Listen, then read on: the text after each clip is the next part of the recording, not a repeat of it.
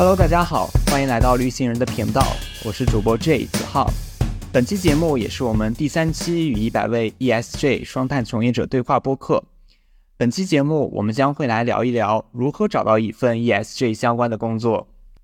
今年找工作的难度可以算得上是地狱级的了，超过百分之二十的青年都面临着毕业即失业的困境。所以，如何找到一份满意的工作，几乎成为了大多数二三年毕业生最大的难题。作为一个新兴行业，ESG 近年来对人才需求量也大增，也让很多应届生希望加入这个赛道。那今天我们请到了一位今年硕士毕业后就拿到了 ESG 全职 offer 的嘉宾，来为大家介绍一下今年 ESG 赛道找工作的情况。以及如何能够拿到一份 ESG 的全职 offer？那首先先请丽丽你去介绍一下自己吧。Hello，大家好，我是丽丽。今年三月刚刚从马来亚大学可持续科学专业毕业，目前在一家做低碳材料的公司，呃，也是大家俗称的甲方企业，做 ESG 专员。那么，作为一个零经验入行 ESG 的应届毕业生，希望我的经历也可以给未来也准备加入 ESG 行业的朋友们提供一些帮助。我们之前有聊，就是你本科的时候学的是化学嘛？那你为什么在硕士的时候会想去读一个可持续发展类的专业呢？首先就是觉得不太适合学化学，然后呢？呃，我又是想换一种，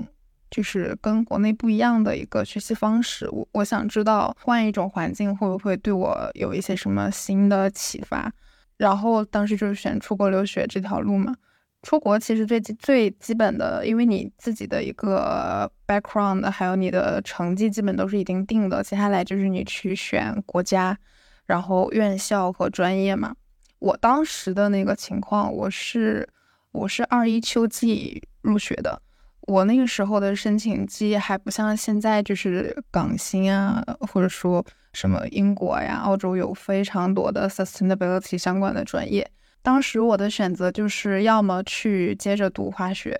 要么就是又要准备很多的文书材料啊，然后去学一个你也你也不一定会喜欢的专业，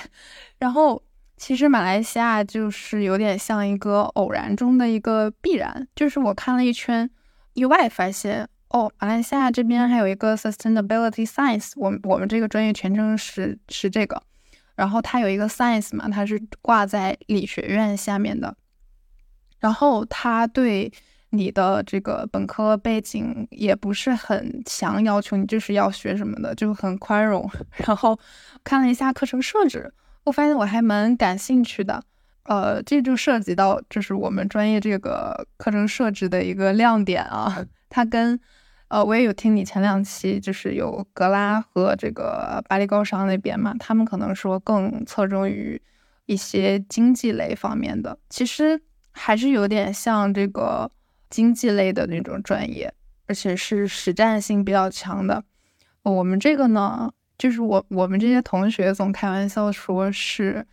马来亚的玄学专业。我们我们上课的时候，呃，都会学一些什么伦理学，然后科学社会学、科学哲学这种东西。其实更倾向于说是给你塑造出一个可持续的一个思维。对，其实你刚才最后说那一点就是。你的就是可持续发展类的专业，其实给你带来的更多的是一个思维的改变。其实你像我们上两上一期和呃，就是我们嘉宾去聊的时候，也是有提到这个问题，就是好像可持续发展类发展类专业，它教给你的东西没有，就是没有很多很实的东西，但是它会给你带来一种思维的转变嘛。好，那我们接下来去聊一聊你今年的就业吧。因为今年可以算上是近几年来最难就业的一年了，也就是大家的整个的就业市场都非常的不好，有好多的毕业生基本上就是毕业即失业。那你是怎么样去找到你目前的这份工作的呢？我我其实就是在我入职之前，我也是有一种就是心灰意冷的一个感觉，就是因为本本来这个出国之前我是一个什么样的情况？呃，出国之前肯定是要为之后你的就业，或者说你是还是想要继续深造，有一个前期打一个提前量，对吧？当时就是根据这个可持续这种 title，然后去搜一些岗位，其实当时的市场是没有的，甚至说就是可能是非常少的一些那种非盈利的组织啊。或者说这种这种，就比如说公益基金会这种，但是他可能也是倾向于说让你去做宣传，或者是说呃项目管理这种，就是当时不太知道我学可持续之后我要做一个什么样的工作。那个时候你你要是说什么 ESG 是根本都搜不到的，这个词我觉得也是就是国内这两年。才火起来，然后也也相应的有很多岗位出现。呃，我在读的时候，我也是就是实时的去去搜，然后慢慢发现，可能四大开始说有这个方面的岗位或者说工作内容，当时也有这个考虑往四大的这个方向，但是其实四大它还是说偏向于嗯审计啊，或者说。你有一个商科的背景吗？我对这个方面我自己是比较有数的，我没太看好我我我要往这个方向发展，而且而且我是没有就是 ESG 相关的实习的。我当时就是我是四月末回国嘛，呃，回国之后就是想着要不要在这个秋招之前，呃，可以积攒积攒一些就是 ESG 相关的经验。然后去投了很多实习，但是呃，也也会收到会收到一些面试，但是就是全都被拒绝了。当时就是心里还挺难受的，因为我自自认为我是有这个 background 的人，就是也不明白自己为什么被拒，因为其实呃，面试也是一个挺宝贵的机会。这可以让我第一时间了解到，就是现在国内的这些公司，然后他们在招可持续相关专业的人，他的一个侧重点是什么？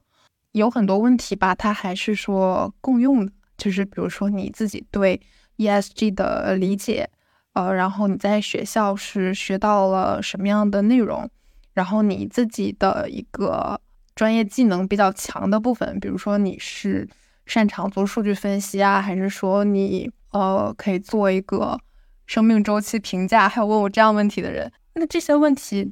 对于我来说，其实我还是挺陌生的，因为我在学校并没有接触过这些东西。然后呢，就是根据他们就是提的问题，然后我会找我现在有什么，然后我没有什么，哪些东西是我短期内就是我看看资料，我多做一些准备，我就可以下次我就可以答得上的。哪些是我短时间我可能也学不到的，我以后可能就会放弃这个 job description 里面有这些东西的岗位。嗯，也是也是这样，就是有了几次这个失败的经历之后，然后也在这个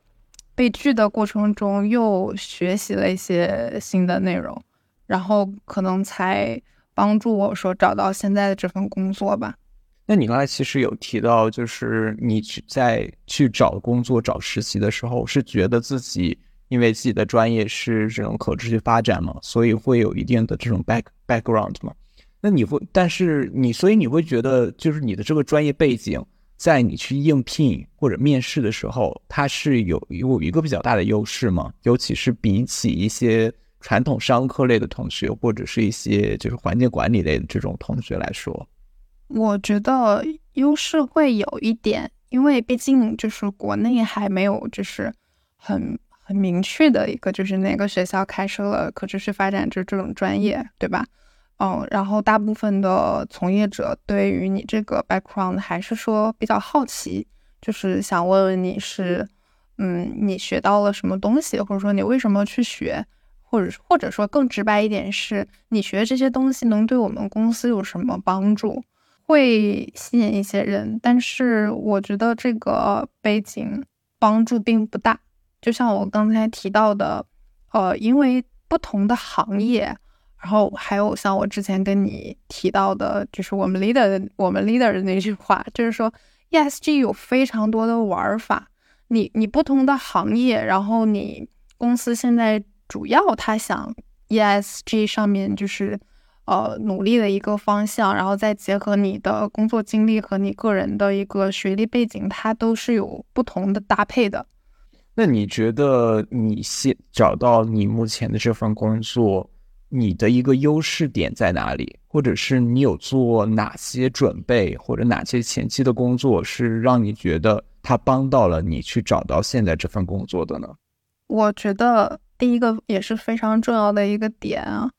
就是虽然有点虚，但是我真觉得我找到这份工作是因为我对于 ESG 还有可持续这些东西的一个热爱，就是我的一个喜爱。就是无论我被拒，或者我觉得这个找找 ES 就是应届生来找 ESG 工作有多困难，我始终是坚持的。我想找一份 ESG 相关的工作，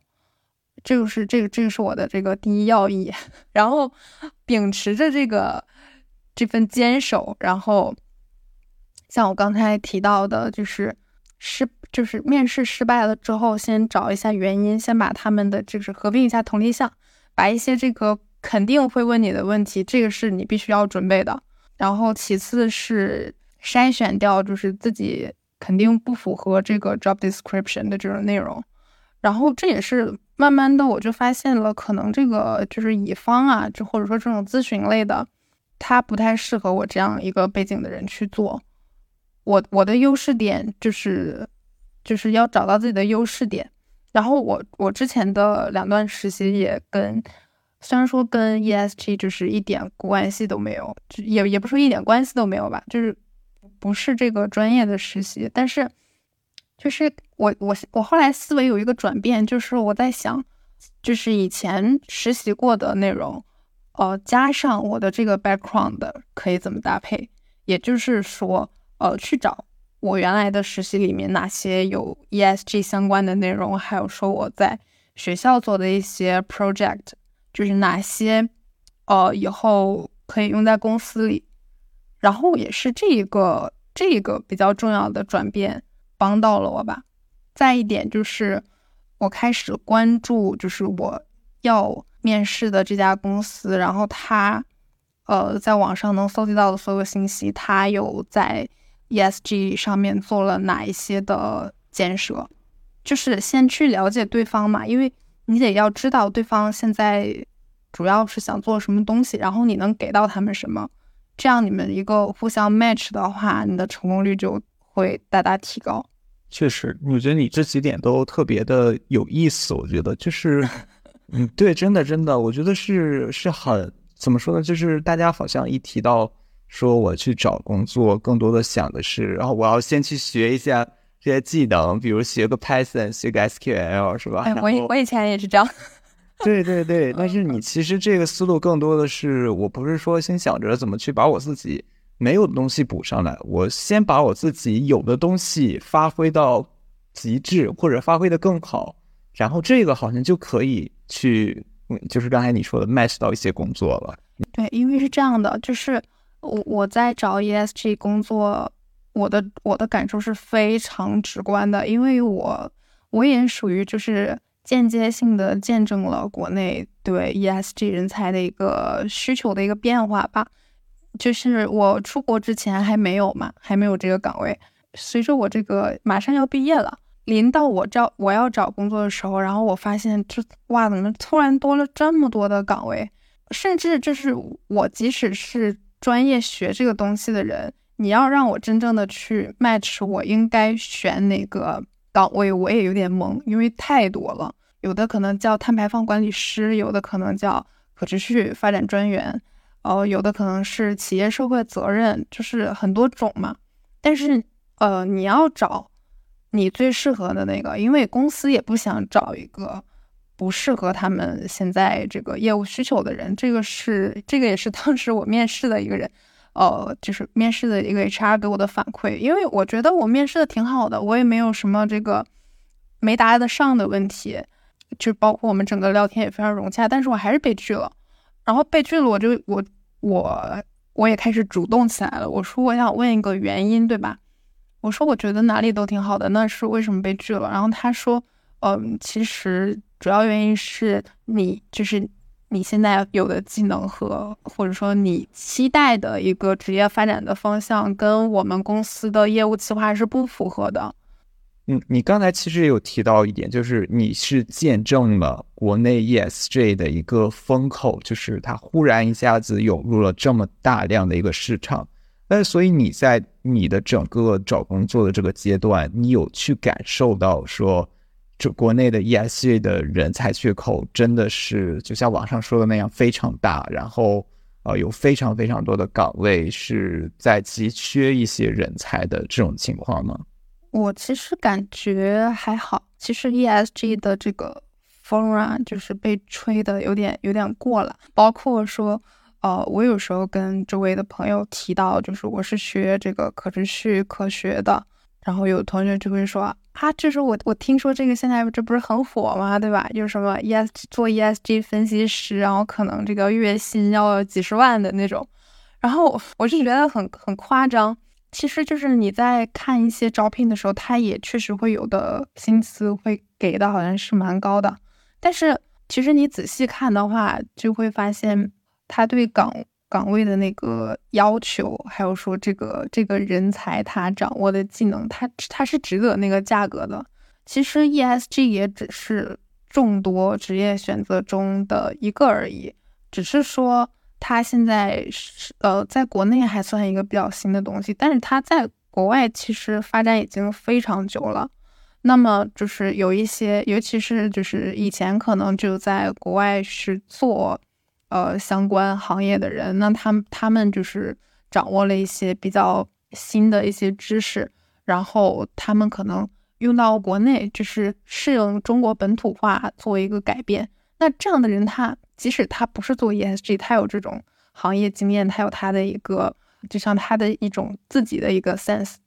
那他做什么，他薪资都不会低的。所以其实 ESG 它的薪酬，呃，就是这个行业的薪酬，并没有往上吹的那么高，是吗？尤其对于一些刚入职的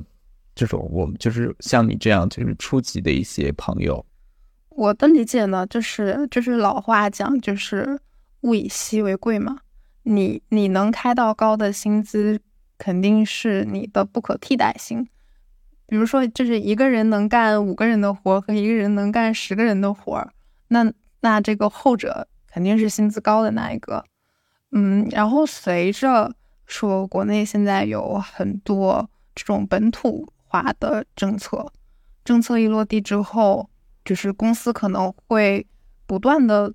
响应政策，然后做出调整，呃，会设置一些比较适合我们这些这个初级小朋友可以做的工作，因为有有些东西，它